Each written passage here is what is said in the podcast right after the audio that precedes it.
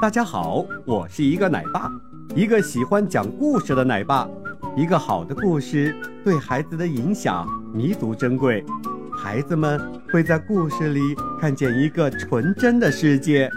在这个童话世界里，孩子们不光能享受快乐，也能学习知识。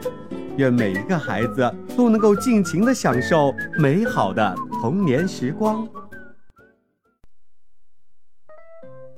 木偶奇遇记》有一位手艺高超的老木匠，他精心地制作了一个可爱的小木偶，取名叫匹诺曹。老木匠还给他买了一些书，让他学点知识，做一个真正的人。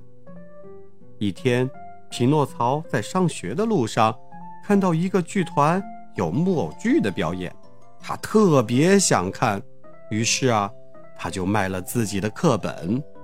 匹诺曹正准备用这个钱去买票的时候，来了一个狡猾的狐狸。这狐狸不仅骗走了他的钱，而且还将他捆绑在树上。这匹诺曹伤心极了。就在这个时候，一位美丽的仙女出现了。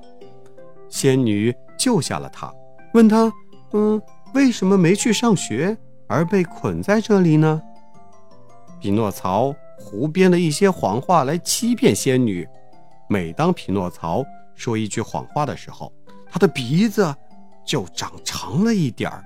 他越往下说，鼻子就变得越长了。仙女微笑着。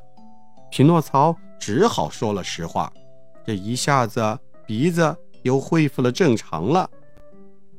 回到家后啊，老木匠重新给匹诺曹买了一套书，匹诺曹从此再也不贪玩了，也不撒谎了，最后啊，成了一名真正的好男孩。小朋友们，贪玩爱撒谎是不好的表现，我们可不要学习。以前的匹诺曹，一定要做一个诚实的好孩子哦。